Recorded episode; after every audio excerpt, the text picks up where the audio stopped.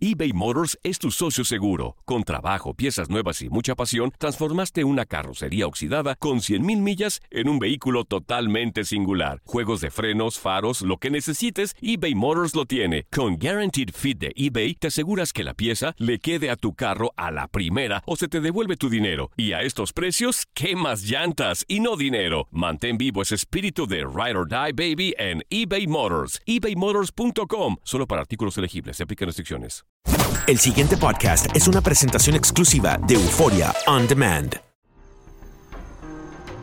Atrévete a cruzar el umbral de lo desconocido con los misterios clasificados como los códigos paranormales, enigmas que desafían a la ciencia, conspiraciones y creencias insólitas, fenómenos paranormales, bestiario mitológico, invitados especiales, la bitácora insólita, el diario de un investigador. Todo esto y mucho más por univision.com con Antonio Zamudio. Comenzamos.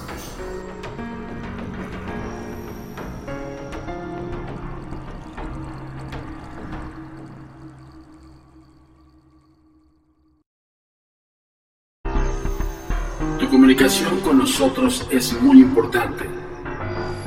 Ponemos a tu disposición las redes sociales. Facebook, Agencia Mexicana de Investigación Paranormal. Instagram, arroba a mi paranormal bajo y arroba turinsólito.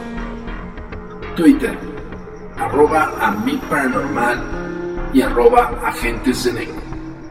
Suscríbete a nuestro canal de YouTube, a mi paranormal de los agentes de negro y agentes de negro.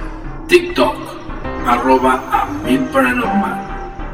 Nuestro sitio oficial web, www.agentesdenegro.com.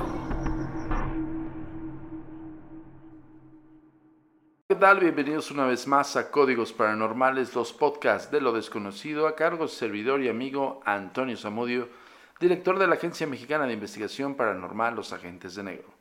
Esto es traído como cada semana hasta ustedes por univision.com y por supuesto por Euphoria On Demand.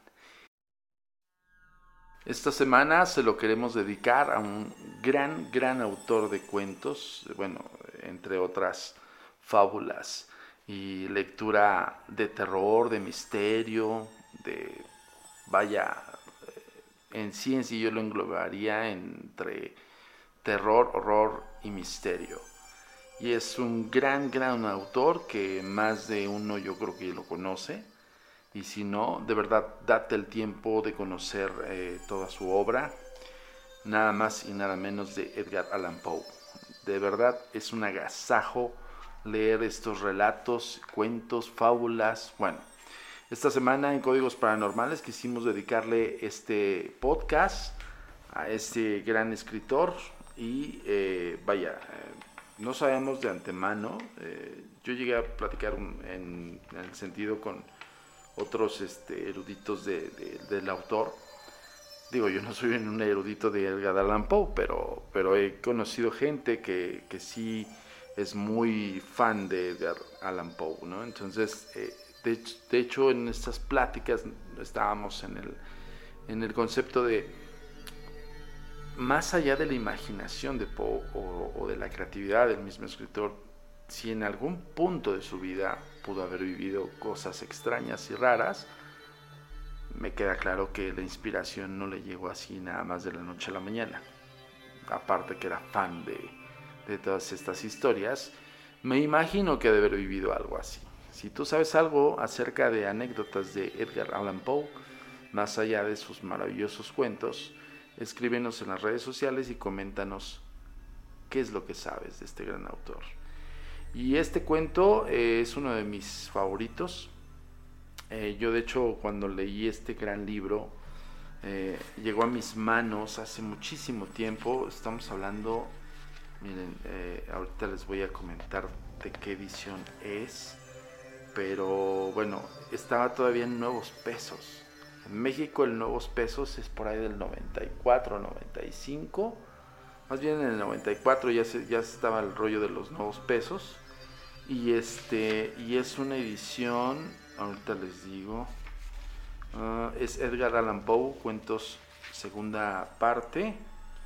eh, pues vaya, es una edición de 1970 del libro de bolsillo. Puta, imagínense, esta obra fue publicada en 1956 por ediciones de la Universidad de Puerto Rico en colaboración con la revista Occidente con el título Obras en prosa número 1, cuentos de Edgar Allan Poe.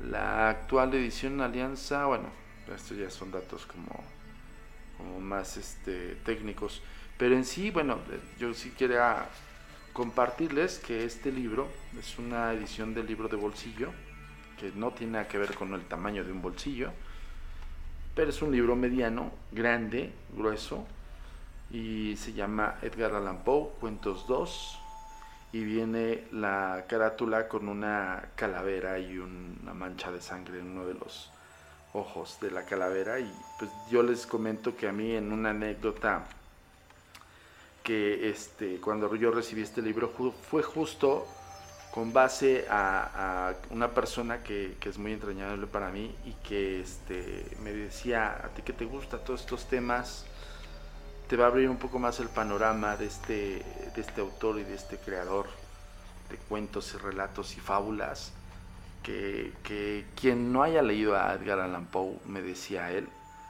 es porque no conoce el terror o el horror o el misterio, ¿no?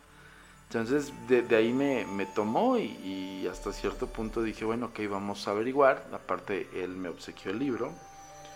Tiene conmigo este libro el tiempo que yo tengo de la creación de la Agencia Mexicana de Investigación Paranormal. O sea, ya tiene 27 años este libro conmigo y lo aprecio demasiado. Siempre nosotros en, en los códigos paranormales siempre tratamos de inculcarles que la lectura es un método para que revivas tus neuronas. De hecho, creamos ahí un, este, un hashtag cuando Ignacio Taibo lo comentó, esta frase es de él, leer te restaura las neuronas. Y, de verdad es así, es así. Eh, ahora, yo siempre hago hincapié que los mejores métodos infalibles y más verídicos y fuentes fidedignas de lo que te estamos diciendo son los libros de pasta, ¿no? los libros físicos, digo, no menospreciando los digitales, pero muchas veces el digital se presta a, pues, cambiarle sus versiones y demás, porque no cualquiera te manda a imprimir un libro a sabiendas que puede ser vendible o no. Y en, y en las redes sociales o a nivel digital, pues cualquiera puede escribir un, un, parrafito ahí en un blog o algo por el estilo y lo manda a hacer en PDF, él lo mismo lo puede hacer en PDF y lo suelta como libro fidedigno. Es por eso que nosotros sí, eh, en mi caso, yo como Antonio Zamudio me, me, guío más en la bibliografía que en lo digital. Pero bueno, esa es una decisión muy personal, pero siempre voy a hacer mucho hincapié en que si quieres fuentes fidedignas, si quieres constar de lo que estás hablando y bajo un estudio, siempre, siempre los libros son la gran, la gran punta de lanza. Ok, vamos a entrar a tema. Este es, eh, voy a tratar de, abarcar unos tres relatos muy buenos o cuentos con, este Edgar Allan Poe. Y este, estoy justo aquí de estos eh, grandes relatos este que les voy a leer es uno de mis favoritos. Bueno, son varios, de hecho, pero hacía mucho que no había este vaya, no, no, no había yo desempolvado el libro. De hecho, este, tengo, tengo la mala pata de que yo no uso, no uso muchos separadores. Mucha gente el, separador le estorba. A mí de repente sí, de repente no. Yo recuerdo que tenía, tengo una hermana que tenía colección de separadores. Cuando yo te hablo, para toda la gente que no sabe qué es un separador de libro, espero que no les resulte increíble no saberlo, más bien este, no, no, no creer que exista.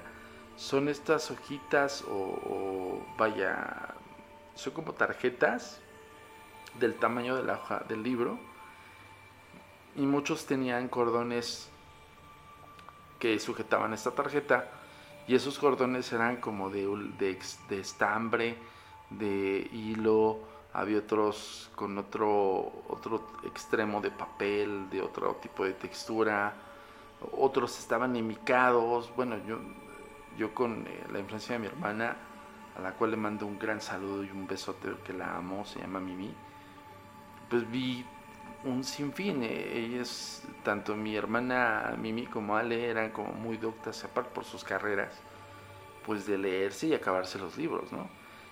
Y ellas usaban mucho los separadores. Entonces, había un punto en el cual incluso hasta cierto punto había como una especie de titulación en el libro para que supiera la gente que, que tuviera en sus manos un libro ajeno supiera de quién es. Y había unas estampitas que te vendían en la librería Gandhi hace mucho tiempo, ya dije su, ya hice el promo, pero pues mira, yo, yo soy partidario de que compren libros escritos y de pasta, siempre lo voy a decir, y perdón si salió el gol, pero sí, librería Gandhi para mí, o el péndulo, iba y compraba mis estampas de, eran como del tamaño de una media carta o unas un poquito más chiquita, como un cuarto de, de, hoja carta, de, tamaño carta, y decía ex libris, ¿no? Ex libris y tenía una, una como un rectangulito para que tú le pusieras, no sé, algún escrito que tú identificaras mucho o tu nombre, ¿no? Entonces es, es maravilloso, la verdad es que para mí el, la lectura ha sido más allá de, otros conceptos, una, aventura todavía más profunda que incluso la investigación paranormal, créanme, se los dio con conocimiento de causa. Pero bueno, ya no me voy a redondear más, voy a ir directamente con el relato. Voy a, voy a describirles uno de los dos, dos relatos que, a mí me, me son súper, este, soy fanático. Y si nos alcanza el tiempo, es probable que les dé un tercer relato. Si les interesa conocer más de Edgar Allan Poe, hay una comunidad muy grande. Yo no pertenezco a esa comunidad, yo soy fanático, pero no, no, no me integro yo a esas comunidades. Pero hay este, grupos de lectura. Ahorita no sé cómo se estile en las redes sociales o a nivel digital, pero yo recuerdo incluso eh, de la persona esta que les comentó que me regaló estos, este gran libro de cuentos de Edgar, Allan Poe en la segunda edición. Este, él tenía un grupo de lectura de Edgar Allan Poe. Y, de verdad que es, yo digo que siguen existiendo. La diferencia antes, antes de que tuviéramos redes sociales y que todo lo escucharas por medio digital, pues si querías meterte a al mundo de un autor, había eh, grupos de lectura. Yo me imagino que siguen existiendo, pero no sé ya de qué temas, ¿no? Pero en sí, en sí, recuerdo perfectamente, llegué a ir a dos que me invitó esta persona, en la cual eh, lo tengo en un gran aprecio, ya trascendió. Y, y, me acuerdo que este era fascinante porque estabas en una atmósfera, no necesitabas más que cinco o seis sillas de las personas que integraran el grupo de lectura y cada uno leía, por ejemplo, en el caso de Edgar, Allan Poe, leían un, cuento. Pero ahí les va. Aquí eh, el simbolismo de hacer una, ¿cómo les explico? Como un ejercicio interno del propio libro, es que usas la imaginación. O sea, no solamente estás escuchando la lectura, sino prácticamente ahí podías cerrar los ojos y estabas viviendo el libro. Es fascinante y, quien me quiera debatir, pues les doy el claro ejemplo de cómo este tipo de situaciones, este tipo de conceptos y corrientes eh, de, de pensamientos, si ustedes quieren, de hobby o como quieran llamarlo, en grupos de lectura, en un colectivo de lectura o de literatura, es muy parecido a lo que se hace en los, en los juegos de rol. El juego de rol se basa en un storytelling. Una persona que te está hablando de una historia que incluso la, mayor, la mayoría de las veces es creada por ese storytelling, con base a ciertos manuales que, hay, marcas ya de, de, juegos de rol que ya son muy conocidas y muy connotadas y estas pues marcan ciertos manuales, reglas y conceptos un poco más técnicos del juego, ¿no? Yo no, no, me voy a desviar mucho, pero ese es el ejemplo que les doy. Quien no conozca o quien no se haya metido del todo a la literatura, lo tiene que hacer para comprender y entender el por qué yo, como investigador, les digo que la aventura más impresionante, inmersiva y maravillosa que he tenido es en los libros. Más que en el plano físico. De verdad se los digo. Pero bueno, ya, no me voy a redondear tanto. Les pido una disculpa si de repente me, alargo con la introducción, pero siempre quiero que antes de que yo pueda narrarles esto, eh, y cuando hablo acerca de ciertos temas y lo recabo de un libro, siempre trato de explicarles el por qué yo valoro mucho este libro o los libros que, que, les expongo aquí en los códigos paranormales, no solamente investigaciones, no solamente misterios, sino también el por qué yo trato de, de mandarles este mensaje. ¿no? Les voy a leer un poquito del prólogo. Este, Edgar Allan Poe, 1809-1849. Em, es un personaje que prácticamente pues, reunió una serie de cuentos entre exploraciones sobre el pasado y el futuro, los bellos relatos eh, contemplativos que encierran la filosofía de Poe sobre un paisaje, serie de estampas grotescas y los cuentos de carácter satírico. La traducción es por Julio Cortázar.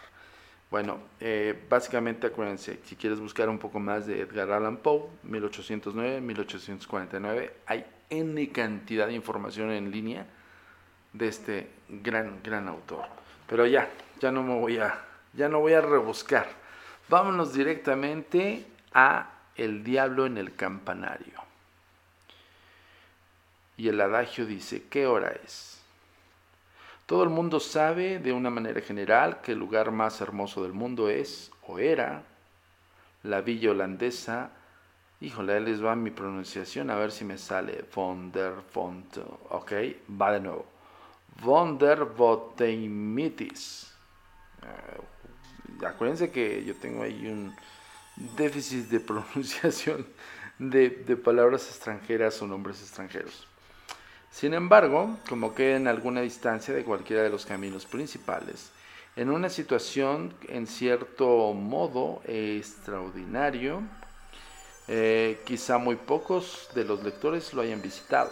Para estos últimos convendrá que sea algo prolijo al respecto y en ello es en verdad tanto más necesario como cuanto así si me propongo hacer aquí una historia de los calamitosos sucesos que han ocurrido recientemente dentro de los límites. Lo hago con la esperanza de atraer la simpatía pública en favor de sus habitantes. O sea, está hablando directamente de la villa holandesa Wonder von Teumetis.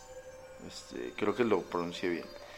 Ninguno de quienes me conocen dudará, dudar, dudará de que el deber de que me impongo será cumplido en la medida de mis posibilidades con toda esa rígida imparcialidad, ese cuarto examen de los hechos y esa diligente cita de autoridades que deben distinguir siempre a quien aspira al título de historiador. Gracias a la ayuda conjunta de medallas, manuscritos e inscripciones, estoy capacitado para decir positivamente que la villa Timitis, voy a decir la villa Bondermont, porque todo lo demás está súper difícil de, pronunciar, ha existido desde su origen en la misma exacta condición que aún hoy se conserva. Y estamos hablando de, un, de, de 1800, ¿ok? De la fecha de su origen, sin embargo, me temo que solo hablaré con esa especie de indefinida precisión que los matemáticos se ven a veces obligados a tolerar en ciertas fórmulas algebraicas. La fecha puedo decirlo teniendo en cuenta su remota antigüedad. Em, no ha de ser menor que cualquier cantidad determinable. Con respecto a la etimología del nombre Vonderbortemitis, bueno, a ver, va de nuevo. con, con, respecto a la etimología del nombre Vonderbortemitis, me confieso, con pena en la misma falta. Entre multitud de opiniones sobre este delicado punto, algunas agudas, eh, algunas eruditas, algunas que todo lo contrario, soy incapaz de elegir ninguna que pueda considerarse satisfactoria. Quizá la idea de Brunswick de casi coincide con la de Crown, a ver, va de nuevo, Crown Templating, Crown Templating. Deba ser eh, prudentemente preferida. En la siguiente, ahí va la etimología de Wonder von Teimitis, Wonder Lake Donder, Teimitis, quasi un Blaitis Blazes of Sol, Proplinsen. Está hiper rarísimo. Yo creo que también los extranjeros cuando nos escuchan hablar de palabras mayas o azteca, si es, bueno, más bien mayas y mexicas, sí, no, maya y azteca está bien dicho, este, pues han de estar igual que nosotros, ¿no? Ahorita que, estoy escuchando esta palabra holandesa. Esta etimología, a decir verdad, se halla confirmada por algunas huellas del fluido eléctrico mm, eh, manifiestas en lo alto del campanario del edificio de la municipalidad. Va de nuevo. Esta etimología, a decir verdad, se halla confirmada por algunas huellas del fluido eléctrico manifiestas en lo alto del campanario del edificio de la municipalidad.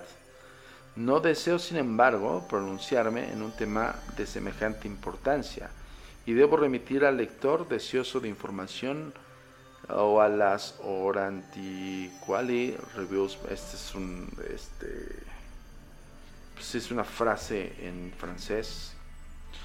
Ok, em, para no perderme, es que este gran libro de la traducción de Cortázar trata de todas las frases y todo lo que menciona Poe, pues trata de darles una explicación. Entonces también está toda la explicación que yo no lo veo necesario en el cuento, pero ya para después, este, organicemos un, podcast de lectura. se me acaba de ocurrir. Pero bueno, al final del podcast les voy a decir de qué se trata.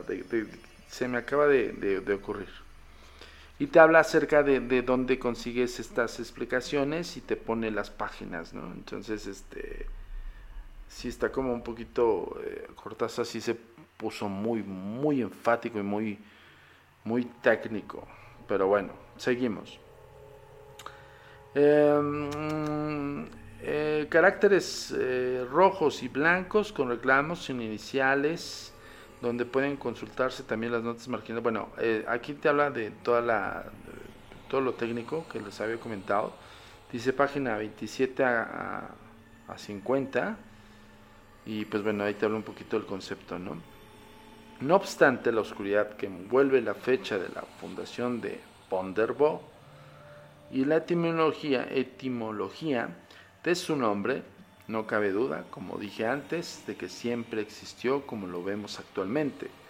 El nombre más viejo de la villa no recuerda a la menor diferencia en el aspecto de cualquier parte de la misma, y a decir verdad, la sola insinuación de semejante posibilidad es considerada un insulto. La aldea está situada en un valle perfectamente circular, un cuarto de milla de circunferencia aproximadamente, rodeado por encantadoras colinas cuyas cimas sus habitantes nunca osaron pasar. Lo justifican con la excelente razón de que no creen que haya absolutamente nada del otro lado. En torno a la orilla del valle es eh, muy uniforme y pavimentado de baldosas chatas. Se extiende una hilera continua de 60 casitas de espaldas a las colinas, miran claro, está al centro de la llanura que queda junto a 60 yardas de la puerta de cada una. Cada casa tiene un jardín, jardincillo delante con un sendero circular, un cuadrante solar y 24 repollos.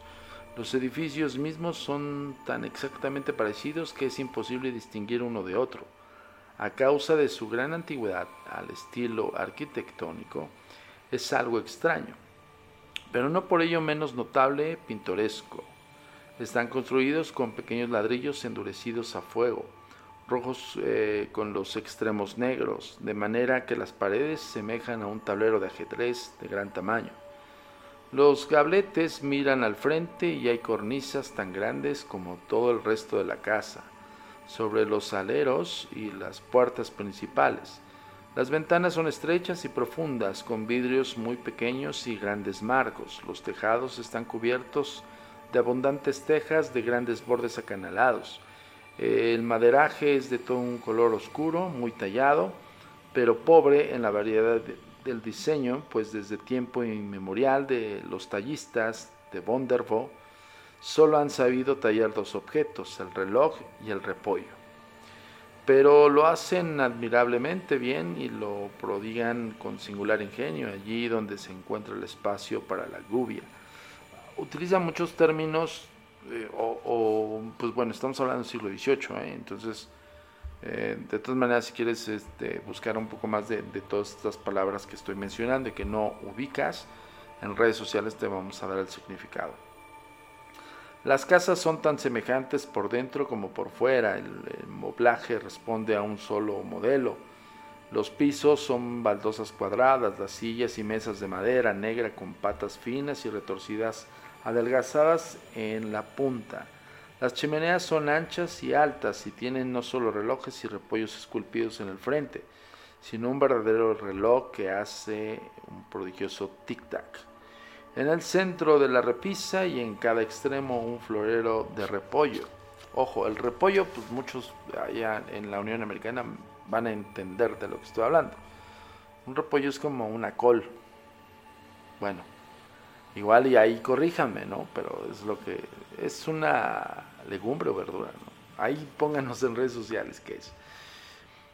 Bueno, este, cada extremo hay un florero con un repollo que sobresale de manera de batidor. Entre cada repollo y el reloj hay un hombrecillo de porcelana con una gran barriga y en ella un agujero a través del cual se ve el cuadrante de un reloj. Los hogares son amplios y profundos, con morrillos de aspecto retorcido y agresivo. Allí arde constantemente el fuego sobre el cual pende un enorme pote lleno de repollo, agrio y carne de cerdo, que una buena mujer de la casa vigila continuamente. Ojo, estamos hablando del siglo XVIII, no se me vayan a ofender. Este, es una anciana pequeña y gruesa, de ojos azules y cara roja, y usa un gran bonete como un terrón de azúcar adornado de cintas purpúreas y amarillas. El vestido es de una vasta mezcla de lana y algodón de color naranja, muy amplio por detrás y muy corto al detalle. A decir verdad, muy corto en otras partes, pero no baja la mitad de la pierna. Las piernas son un poco gruesas, lo mismo que los tobillos, pero lleva un bonito par de calcetines verdes que se le cubren. Los zapatos de cuero rosado se atan con un lazo de cinta amarilla, que se abre en una forma de repollo. En la mano izquierda lleva un pequeño reloj holandés, en la derecha empuña un cucharón con el, para el repollo agrio y el cerdo. Tiene a su lado un gordo gato mosqueado con un reloj de juguete atado a la cola, que los muchachos le han puesto para bromear. En cuanto a los muchachos, están los tres en el jardín cuidando al cerdo. Tienen cada uno de dos, eh, cada uno dos pies de altura, usan un sombrero de tres puntas, chaleco color púrpura que les llega hasta los muslos, calzones de piel de ante, calcetines rojos de lana, pesados zapatos con una hebilla de plata y largos levitones con grandes botones de nácar. Cada uno de ellos tiene además una pipa en la boca y en la mano derecha un pequeño reloj protuberante, una bocanada de humo y un vistazo, un vistazo y una bocanada de humo. Estamos hablando del vistazo del reloj. El cerdo, que es corpulento y perezoso, se ocupa ya de recoger las hojas que caen de los repollos, ya que ya de dar una cosa al reloj dorado de los pillos, le han atado también la cola para ponerle tan elegante como al gato, o sea, un reloj.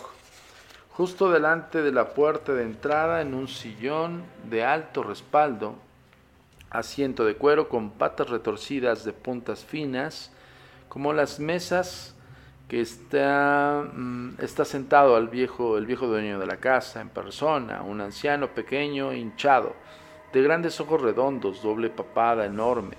Sus ropas se parecen a las de los muchachos y no necesito decir nada más al respecto. Toda la diferencia reside en que su pipa es un poco más grande que la de aquellos y puede aspirar una bocanada mayor. Como ellos, usa un reloj, pero lo lleva en su bolsillo. A decir verdad, tiene que cuidar algo más importante que el reloj, y he de explicar ahora de qué se trata. Se sienta con la pierna derecha sobre la rodilla izquierda, muestra un grave continente y mantiene por lo menos uno de sus ojos resueltamente clavado en un cierto objeto notable que se halla en el centro de la llanura. Este objeto está situado en un campanario en el edificio de la municipalidad. Los miembros del consejo municipal son todos muy pequeños, redondos, grasos, inteligentes, con grandes ojos como platos y gordo eh, doble mentón y usan levitones mucho más largos. Las hebillas de los zapatos mucho más grandes de los habituales, eh, de los habitantes comunes de Bonderborg. Desde que vivo en la villa han tenido varias sesiones especiales y han adoptado esas tres resoluciones. Y aquí les va las tres resoluciones.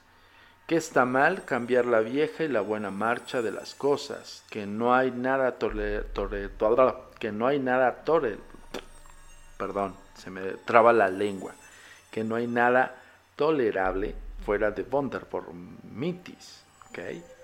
Eh, que seremos fieles a nuestros relojes y a nuestros repollos. Aquí viene lo bueno. Sobre la sala de sesiones del Consejo se encuentra la torre y en la torre del campanario donde existe y han existido desde tiempos inmemoriales el orgullo y maravilla del pueblo, el gran reloj de la villa de Mitis. Y a este objeto se dirige la mirada de los viejos señores sentados en los sillones con un asiento de cuero el gran reloj tiene siete cuadrantes, uno a cada lado de la torre, de modo que se le puede ver fácilmente desde todos los ángulos. Sus cuadrantes son grandes, blancos, las agujas pesadas y negras. Hay un campanario, perdón, hay un campanero cuya única obligación es cuidarlo. Pero esta obligación es la más perfecta de las eh, sinécuras, pues jamás se ha sabido que hasta hoy que el reloj de von der haya necesitado nada de él, o sea, se habla de su protector. Hasta hace poco tiempo, la simple suposición de semejante cosa era considerada herética. Desde el más remoto periodo de la antigüedad, al cual hacen referencia los archivos, la gran campana ha dado regularmente la hora, y a decir verdad, lo mismo ocurría con todos los otros relojes, grandes y chicos de la villa. Nunca hubo otro lugar semejante para saber la hora exacta. Cuando el gran Badajo consideraba oportuno decir las doce, todos los obedientes seguidores abrían la boca simultáneamente y respondían con un verdadero eco. Eh, en una palabra, los buenos burgueses eran aficionados a su repollo agrio, pero estaban orgullosos de sus relojes. Todas las gentes que poseen sinécuras con, son o más o menos respetadas. Y como el campanero de Bonderbormitis tiene la más perfecta de las sinécuras en el, en el más perfectamente respetado de todos los hombres del mundo. Es el principal dignatario de la villa y de los mismos cerdos, y los mismos cerdos lo miran con un sentimiento de reverencia. Los faldones de su levita son mucho más largos, su pipa, em, las hebillas de sus zapatos, sus ojos y su barriga mucho más grandes que los de cualquier otro señor del pueblo. Y en cuanto a su papada, no solo es doble, sino triple. Acabó de pintar la feliz condición de Bondebor. Lástima que tan hermoso cuadro tuviera que sufrir un cambio. Y aquí Aquí es donde te da el preámbulo. Era un viejo dicho de los más prudentes habitantes que nada bueno puede venir del otro lado de las colinas. Y en verdad parece que estas palabras tuvieron algo de profecía. Faltaban anteayer cinco minutos para mediodía cuando apareció un objeto de aspecto muy extraño en lo alto de la colina del este. Semejante suceso, por supuesto, la atención universal y cada pequeño señor sentado en su sillón con asiento de cuero volvió uno de sus ojos con asombrada consternación hacia el fenómeno, mientras mantenía el otro en el reloj de la torre.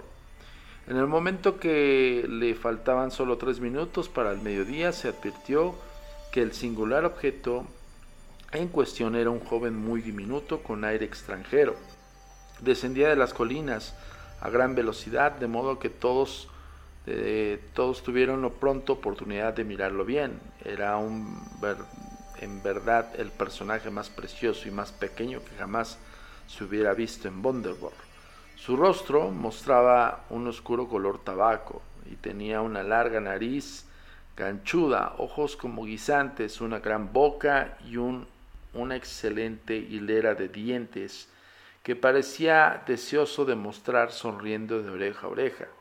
Entre los bigotes y las patillas no quedaba nada del resto de su cara por ver, llevaba la cabeza descubierta y el pelo cuidadosamente rizado con papillotes.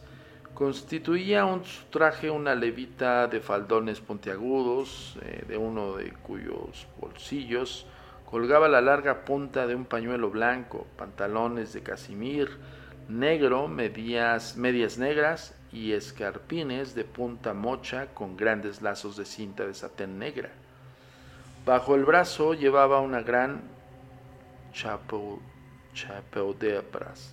Ok, voy a volver a decir. Chapeau de bras. Y bajo el otro un violín casi cinco veces más grande que él. La mano izquierda tenía una tabaquera de oro, de la cual mientras bajaba de la colina haciendo cabriolas y toda clase de piruetas fantásticas, aspiraba incesantemente tabaco con el aire más satisfecho del mundo. Santo Dios, qué espectáculo para los honestos burgueses de Bonderborg. Hablando francamente, el individuo tenía, a pesar de su sonrisa, un aire audaz y siniestro, y mientras eh, corbeaba derecho hacia la villa, el viejo aspecto de sus escarpines Mochos despertó en no pocas sospechas, más de un burgués que lo miraba aquel día hubiera dado algo para atisbar debajo del pañuelo, de algodón blanco que colgaba tan importunamente en el bolsillo de su levita puntiaguda. Pero lo que provocaba justa indignación era que el pícaro galancete, mientras daba de aquí paso y de fandango, allí una vuelta y no parecía tener la más remota idea de eso, de llamar, eh, guardar el compás. Las buenas gentes del pueblo apenas habían tenido tiempo de abrir por completo los ojos cuando, faltando medio minuto para el mediodía, el bribón se plantó en un salto en medio de ellos, hizo un chasés aquí y un balancés allá, y luego, eh, después de un piruet, de una pirueta y de un pas de Sefir, creo que está, está haciendo una descripción como de baile. Subió como un, vuelo hasta el campanario del edificio de la municipalidad, donde el campanero mm, estupefacto fumaba con expresión de dignidad y espanto. Pero el pequeño personaje lo tomó de inmediato por la nariz, lo sacudió y lo empujó, le encajó una gran ¡ay! chapeau de bras en la cabeza. Se lo hundió hasta la boca y entonces, enarbolado el violín, lo golpeó tanto con, una, con tanta fuerza que entre el campanero tan gordo y el violín tan hueco se hubiera jurado que, es, se había, que había un regimiento de tambor redoblando la retreta del diablo, o en el alto del campanero de la torre del Ponderborg. No se sabe qué acto desesperado de venganza hubiera provocado en los habitantes este ataque sin conciencia, de no ser lo importante, el importante hecho de que entonces faltaba solo medio segundo para el mediodía. La campana estaba a punto de sonar y era una cuestión de absoluta, suprema necesidad que todos pudieran mirar bien sus relojes. Parecía evidente, sin embargo, que justo en ese momento el individuo de la torre estaba haciendo con el reloj algo que no le correspondía. pero como, como empezaba a sonar, nadie tuvo tiempo de atender sus maniobras, pues estaban todos entregados a contar las campanadas. Una, dijo el reloj. Una, repitió con un eco cada viejo y pequeño el señor de cada sillón con asiento de cuero de Vonderborg. Una, dijo también su reloj. Una, dijo también el reloj de su mujer. Una, los relojes de los muchachos y los pequeños dorados relojitos de juguete en las colas del gato y del cerdo. Dos. Continuó la gran campana. Dos. Repitieron todos los relojes. Tres, cuatro, cinco, seis, siete, ocho, nueve, diez, dijo la campana. Tres, cuatro, cinco, seis, siete, ocho, nueve, diez, respondieron los otros. Once, dijo la grande. Once asistieron las pequeñas. Doce, dijo la campana. Doce, conté. Replicaron todos, perfectamente satisfechos y dejando caer la voz. Y las doce son, dijeron todos los viejos, los pequeños señores guardaron sus relojes, pero el gran reloj todavía no había terminado con ellos. Trece, dijo Der Tueter. Bloquearon los viejos y los pequeños hombrecitos, empalideciendo, dejando caer la pipa y barajando todas las piernas. Ay, perdón, va de nuevo.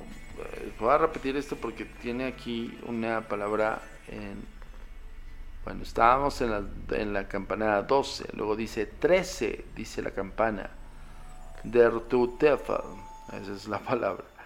Boquearon los viejos y los pequeños hombrecitos empalideciendo, dejando caer la pipa y bajando todos la pierna derecha de la rodilla izquierda de Urtefel gimieron, Drese, Drese, Mein God, son las trece. Para que no intentar la descripción de la terrible escena que siguió, todo Wonderborg de Mitis se sumió de inmediato a un lamentable estado de confusión. ¿Qué le pasa, mi fiendre? Gimieron todos los muchachos, ya debo estar hambriento a esta hora. ¿Qué le pasa mi rebollo? Chillaron todas las mujeres, ya debe estar deshecho a esta hora. ¿Qué le pasa a mi viva? Así es, tal cual y como se los estoy describiendo, así dice.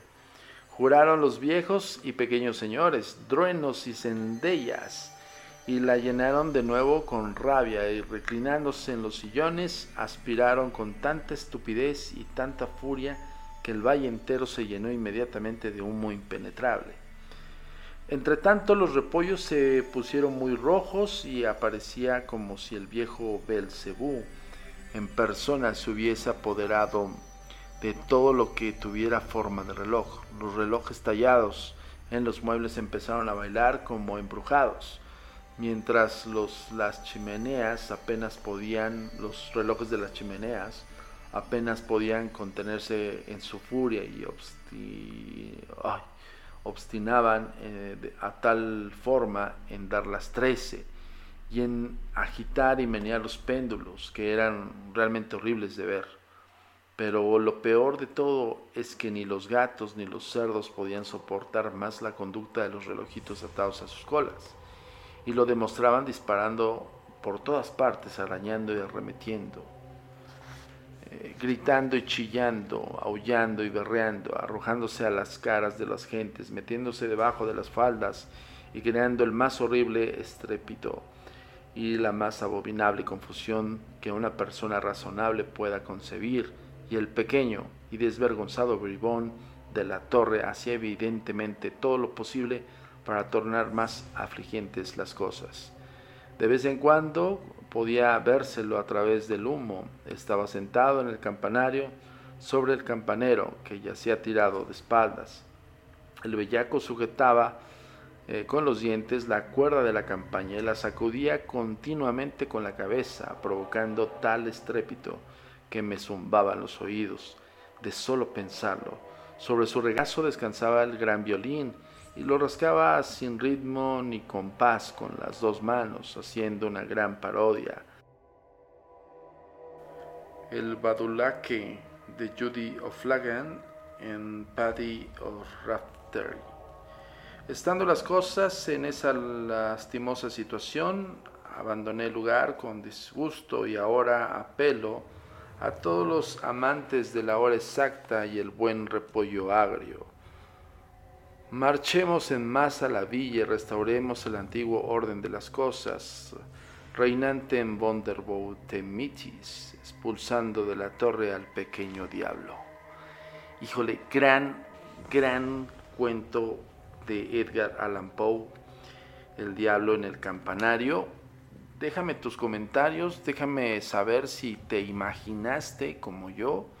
Yo debo decirles, aún a pesar de que yo estoy haciendo la lectura para con ustedes, trato de hacerla de una forma que tú eh, te introduzcas dentro de todos estos grandes autores y que de alguna manera tuvieses esta imaginación eh, literaria de, lo que estoy narrando.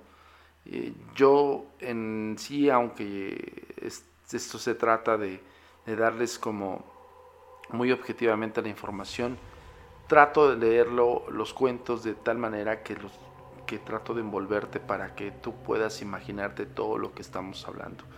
Creo que la finalidad del podcast es como la radio grabada. Yo así lo veo. Este, la radio es esto. Eh, lo que es una transmisión radial, eh, por lo regular muchas veces la gente se imagina todo durante toda la información que es arrojada.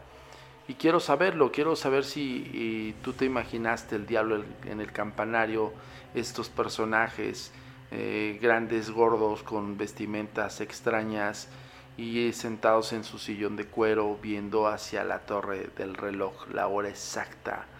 Fíjense cómo este diablo o este demonio empezó a transgredir sus realidades y terminaron todos absortos de, una, pues prácticamente una maldición, porque ellos eran como muy enfáticos en la hora exacta y en el repollo. Es fascinante este gran relato o cuento de Edgar, Edgar Allan Poe que vamos a ir tocando poco a poco aquí en los códigos paranormales, además de todos los misterios que siempre les traemos a ustedes. Yo me despido, soy Antonio Zamudio, director de la Agencia Mexicana de Investigación Paranormal Los Agentes de Negro. Te recuerdo, por favor, descárgalo, bueno, escúchalo primero, compártelo en todas tus redes sociales y descárgalo para tu colección. Nos vemos en otra ocasión con los códigos paranormales, los podcasts de lo desconocido. Tu comunicación con nosotros es muy importante. Ponemos a tu disposición las redes sociales. Facebook, Agencia Mexicana de Investigación Paranormal. Instagram, arroba a mi paranormal-bajo y arroba turinsólito. Twitter, arroba a mi paranormal y arroba agentes de negro. Suscríbete a nuestro canal de YouTube, A Mi Paranormal de los Agentes de Negro y Agentes de Negro. TikTok, arroba A Mi Paranormal. Nuestro sitio oficial web, www.agentesdenegro.com.